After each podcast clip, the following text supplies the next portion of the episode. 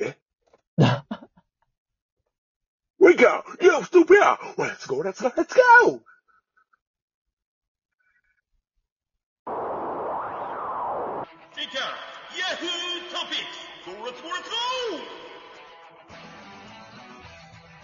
はい。日刊ヤフートピックスでーす。まあまあまあ、ね、いろいろな話をしていきます。今日もね、のらりくらりいきたいとます。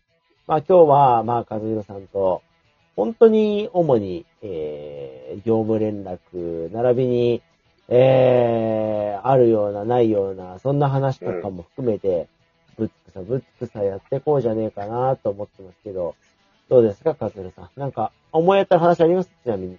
今からね、え？本編入りますけど。何？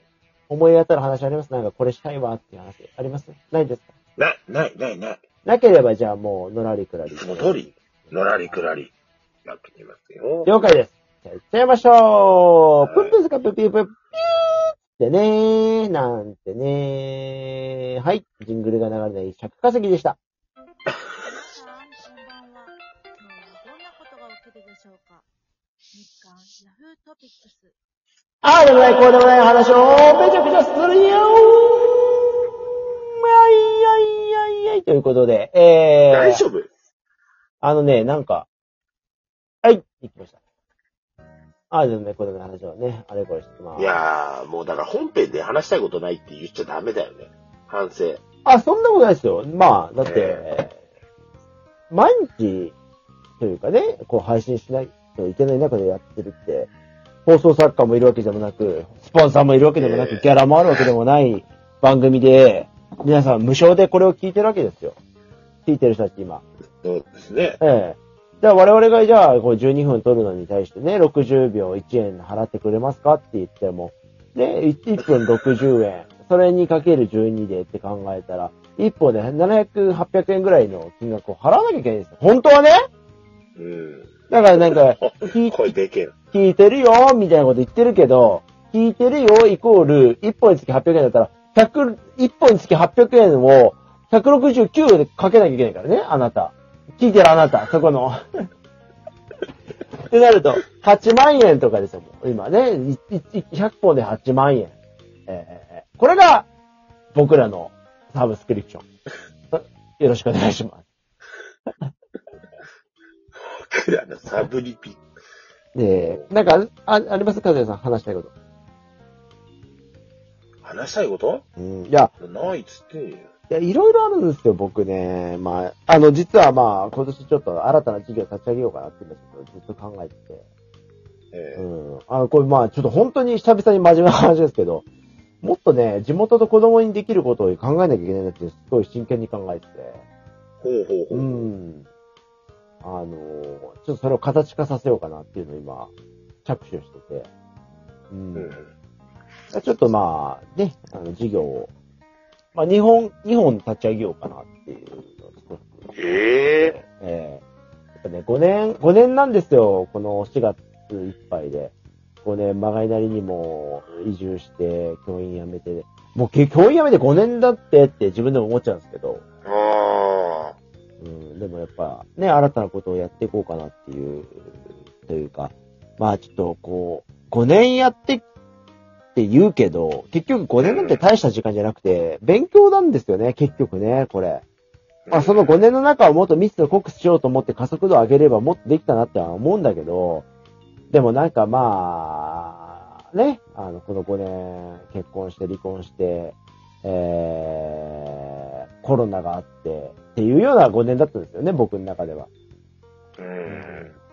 で、その中で、ね、まあ、事業立ち上げて、仕事をね、独り立ちしてとか、あまあ、いろいろあるんですけど、わかんないことだらけだったんですよ。まあ、29から34ですけども。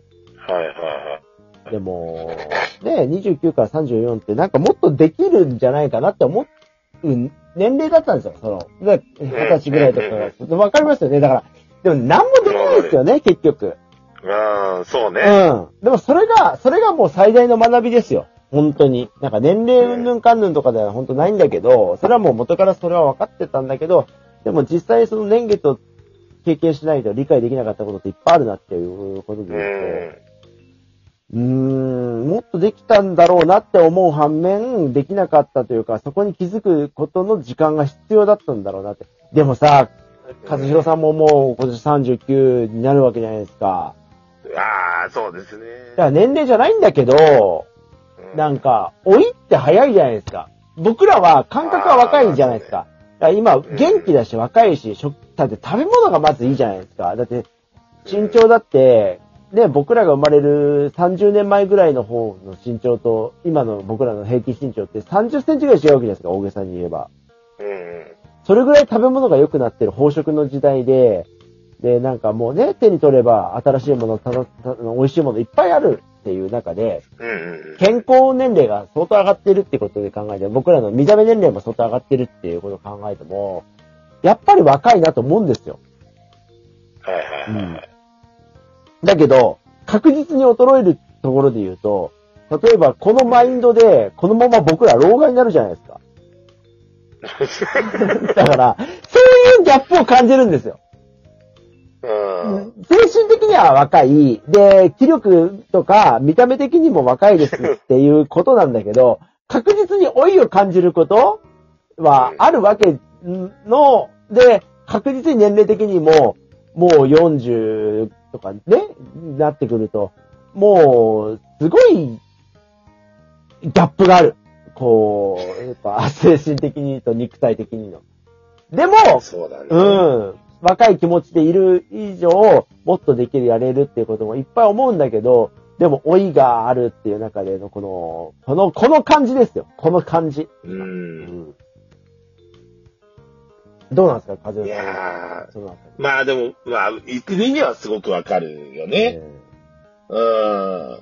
だからなんか、ね、僕なんかほら、野球やるそうそうそうそうそう。そうそうそうそうそうそう。う。だからなんかこう、気持ちとね、その、プレートのギャップみたいなのはすごく感じてますよ。正直言ったら。ああ、いや、もう。うん。でも、やっぱり、その、なんて言うんだろうな。この年齢だからこそできる野球っていうものが、まあ、あるわけで。うん。まあ、最後は気持ちなのかなって思ったりするときありますけどね。やってて。めっちゃわかる。だから、糸井義雄が今年引退したじゃないですか。で、糸井義雄がこの前新刊出したんですけど、あの、鍛えれば若返るっていうような内容の本なんですけど、あいつバカだなって思うんだけど、このなんかアホさがあるからいいんだろうなっていうところと、うん。そんだけ鍛え上げてね、今の肉体美とかも見せまくってる、その、新しい新刊の彼の写真なんか見ても、この前彼の YouTube とか見てても、やっぱ、若いんだけど、もう打球速度についていけなくて引退するわけですよ。まあ、あごめんなさい、うん野野球じゃない、いや、急速にね。継続ね。そうそうそうそう。いやー、だからなんかこのギャップの埋めるって難しいよね。糸井なんかすごいいい例ですよ。ほんと若々しいし、まだまだできるじゃんって思うし、まあ、松井和夫監督だってそうですよ。全然若々しいけど、でもやっぱり、球のスピードについていけなくて衰えて引退っていうのの原因、一応もそうだったし、いやーなんかやっぱ勝てないこと、年齢には絶対的に勝てないことっていうことを背負いながら生きる、この僕らの若い、このまだまだのマインド、そしてその精神的に若いことっていうことを活かしたなんか新しいこととか、これからってどうすればいいのかなって、すごい真面目な話。あー、なるほどね。うん。まあ確かに、このまま行くと確かに老害なんだよな。ことはないと思いますよ。なないんだけど、ないんだけど、だから、なんだろう。うーん。だから、結構難しいっすよね、僕らの年代って、おそらく世代うとか。ん。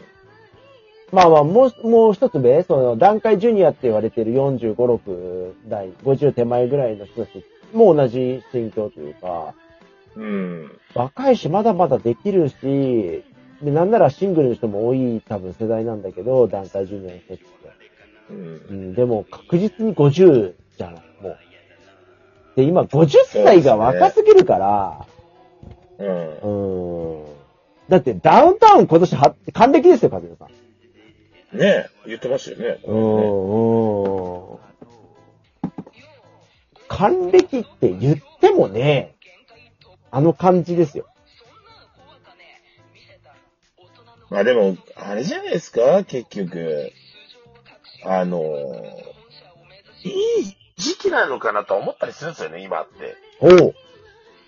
うん、なんかその、20代の勢いがあるわけでもないけども、30代の時のなんか、30代のなんか前半時のなんか変な自信みたいなああ、もう俺、それ、その話めっちゃ深掘りしたいけど、和弘さんに言いたいんだけどさ、それで言うと、なんか、和弘さんこそ感じてそうだけど、不本意じゃない？もっとやりてえっていうのあるでしょ、正直。だから、なんか、何このぐらいのことで、みたいな。なんか手前で弾いてる自分っていうのがある中で、そこも分かりつつ、若い連中が言ってないのを見ると余計なんか、はぁって思うんだけど、でもじ自分には今ではできないなって思う、この、この感じ。そうそうそうそうそう。それ絶対あるでしょ。うん、それはでもね、もう数年前の話だったかな。ああ、もう今じゃないんですか？あんまりなんかもうそこに対する意気込みはないんだ。もっと、なんかわーね、意気み？たいな。込みうん。は、そのなんかすごい勢いと変な自信のある奴らを、なんかうまくまとめられたらもっとすごい原動力になるんじゃないかなっていうのは思ったりするんですよね。えー、それをこう、なんて言うんだろう、うまくまとめて、うんと動かしてあげられる人だったらいいなってちょっと思ってるんですよ。なるほどなうん。そしたら、大人だな。勢いになるから、僕がすごい頑張んなくても、みんなが輝けるような気がするんですよね敵。。あら、なんかすごい。それができな、できるやつがいなかったから、多分みんな暴走してたんだろうなってちょっと思ってるんですよ。えー、まあまあわかるわ。それすっごいわかりますね。えー。だから、生かすも殺すも人次第なんだろうなって最近思うんですよ。